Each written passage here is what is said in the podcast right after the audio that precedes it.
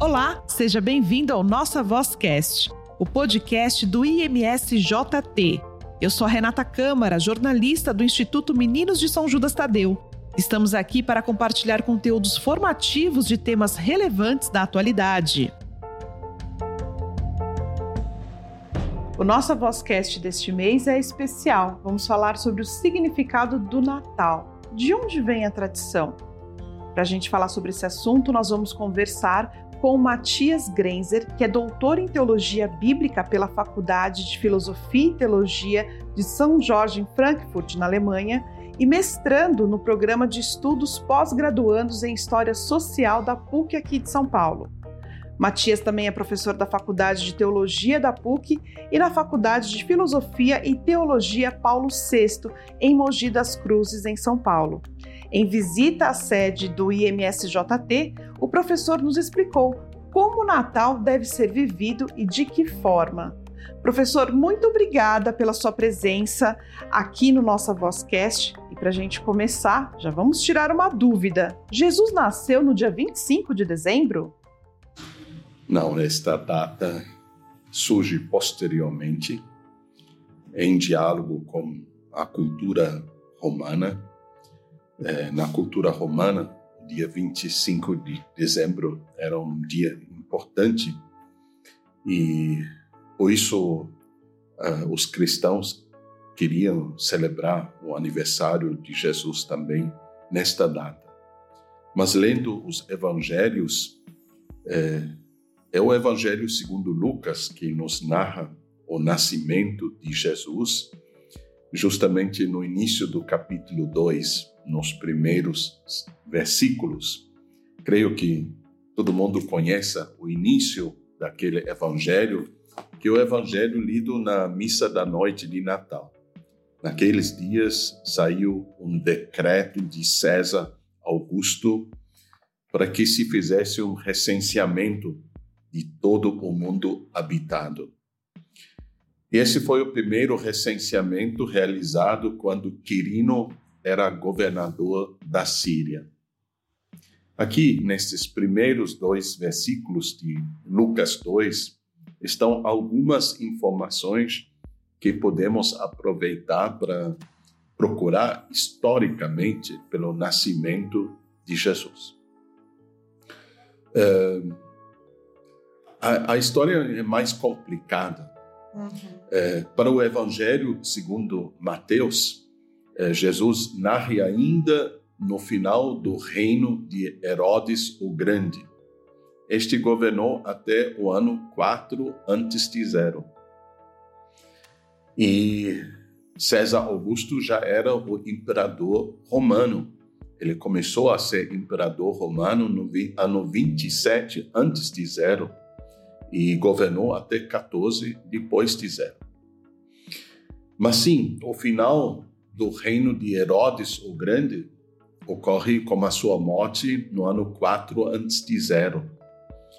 O recenseamento eh, aqui mencionado, eh, dito que foi o primeiro realizado quando Quirino era governador da Síria, eh, esta informação nos remete, em princípio, ao ano 6 depois de zero.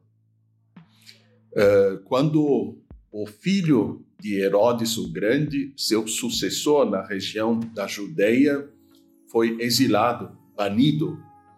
E daí, a partir do ano 6, a Judeia é governada por um prefeito romano. O mais famoso deles é Pôncio Pilatos, nos anos 26 a 36. Mas sim, aqui surge uma certa discrepância a morte de Herodes o Grande, quatro antes de zero, e Quirino com este recenseamento após o banimento de Aquelau, sucessor de Herodes o Grande, seis depois de zero. Então, é um período de uns 10, 12 anos, tentando combinar o que recebemos de informação no Evangelho segundo Lucas e o que o Evangelho segundo Mateus nos propõe, sendo que somente estes dois evangelhos nos falam sobre a infância de Jesus, sobre o nascimento de Jesus. Então, para os evangelhos, as duas referências para o nascimento de Jesus é o final do reino de Herodes o Grande, que governa até quatro antes de zero, e depois Quirino, o governador da Síria, como seu recenseamento seis depois de zero. Então é um período de dez anos, não? Quatro antes até seis depois. É, aqui estão as duas referências que recebemos e neste espaço temos que procurar pelo nascimento de Jesus. Então não é uma data igual hoje, né? Não. Que a gente fala, era um outro calendário, a gente pode dizer assim? É, assim, por outros motivos, por outras razões, mais tarde, o dia 25 de dezembro é, é o dia que recebe esta memória do nascimento de Jesus, sem que se soubesse em que dia exatamente Jesus nasceu. Ao menos da parte dos evangelhos, não o sabemos.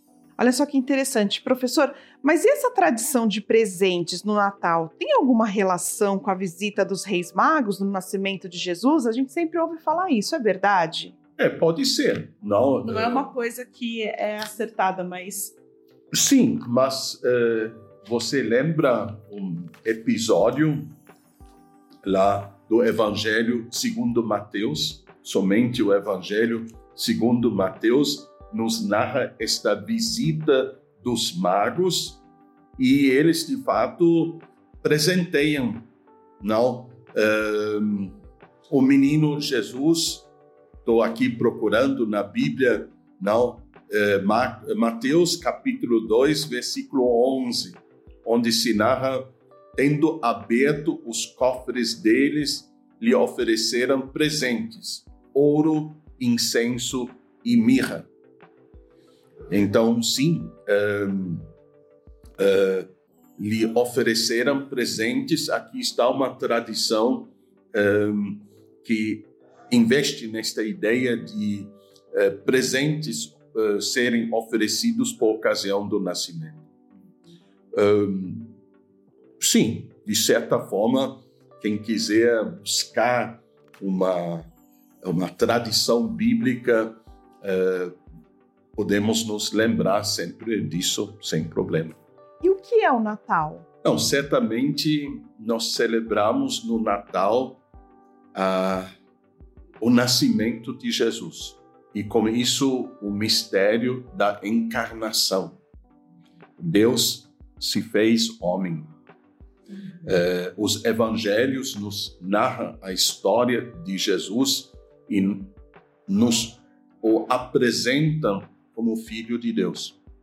Então, é Deus entrando na história da humanidade de um modo ímpar, fazendo-se carne, não, em seu filho. Então, Jesus, acreditado como filho de Deus, significa Deus se encarnou, se tornou carne. E esta é a grande novidade é, esta é a história da salvação que se celebra no Natal. Olha quanta coisa interessante, né, que tem na Bíblia, a história, e a gente não sabia. Agora, professor, depois de tantos anos de estudo, e o senhor continua estudando, né? O que mais é, você se surpreendeu nas histórias da Bíblia? Bom, primeiramente, eu penso que todos os seres humanos eh, são religiosos. Sim, verdade. Esta questão não de Deus, ela se faz presente na vida de todas as pessoas. Eh, nós temos, pensando na nossa igreja, pessoas que se tornam ministros ordenados, diáconos, padres, eh, bispos. Nós temos pessoas que se consagram a Deus de um modo especial as irmãs religiosas, os irmãos, mas todos nós somos religiosos e, por excelência, também aqueles que foram batizados. Então, é, a religiosidade acompanha a todos nós. Depois, uma coisa que me encantou é, particularmente é que este olhar para Deus, esta reflexão sobre Deus, traz consigo também uma ampla reflexão sobre o ser humano e sobre todos os seres não humanos. A água, o ar, o solo, a temperatura, o clima, os vegetais, os animais. Quer dizer, quem pensa em Deus vai pensar de forma diferente no ser humano e nos seres não humanos. Creio eu que, sobretudo pensando na nossa, eh, na nossa tradição, eh, no livro sagrado que temos, que é a Bíblia, eh, nela se encontra uma proposta ímpar no que se refere às convivências. A convivência com Deus, mas também as convivências entre nós, seres humanos, e as convivências com todos os outros seres. É, surge uma proposta de, de nós amarmos.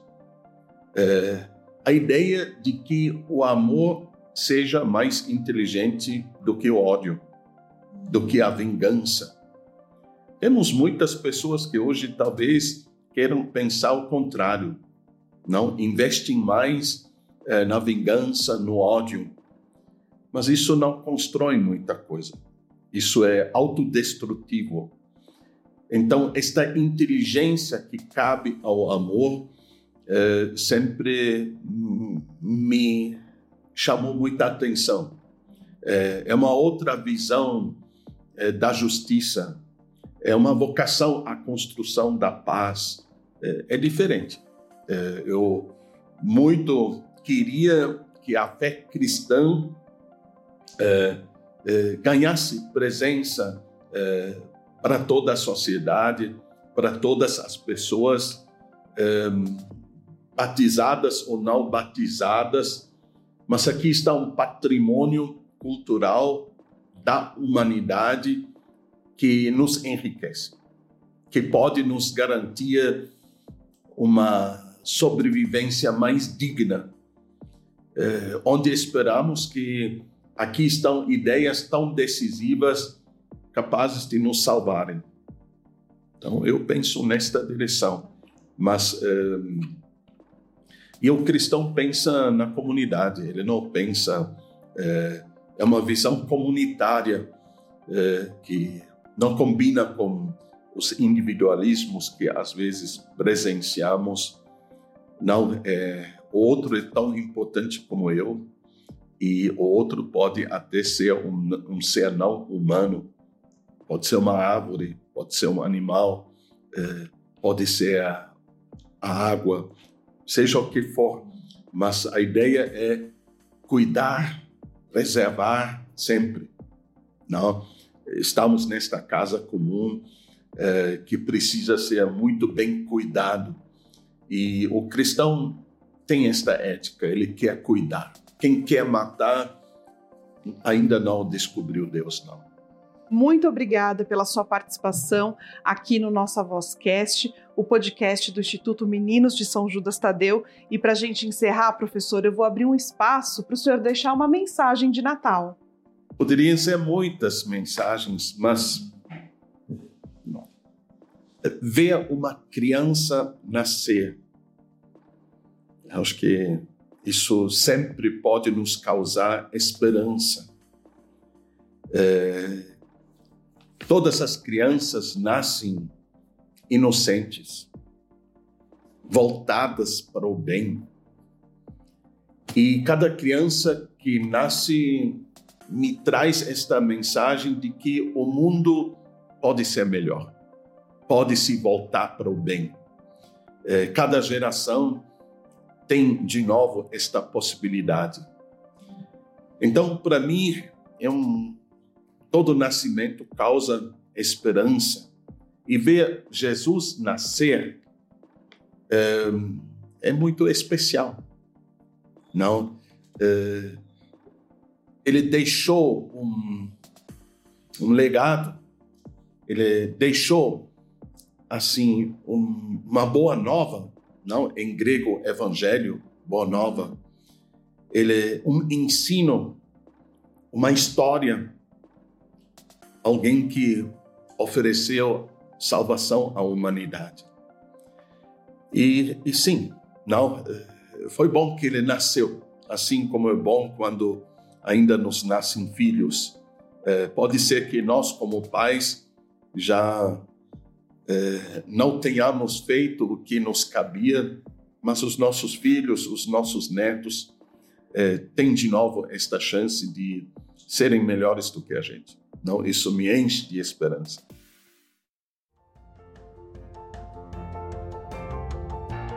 Você conhece o Instituto Meninos de São Judas Tadeu? É uma obra sem fins lucrativos. O Instituto atende cerca de 2 mil crianças e adolescentes em suas 11 unidades.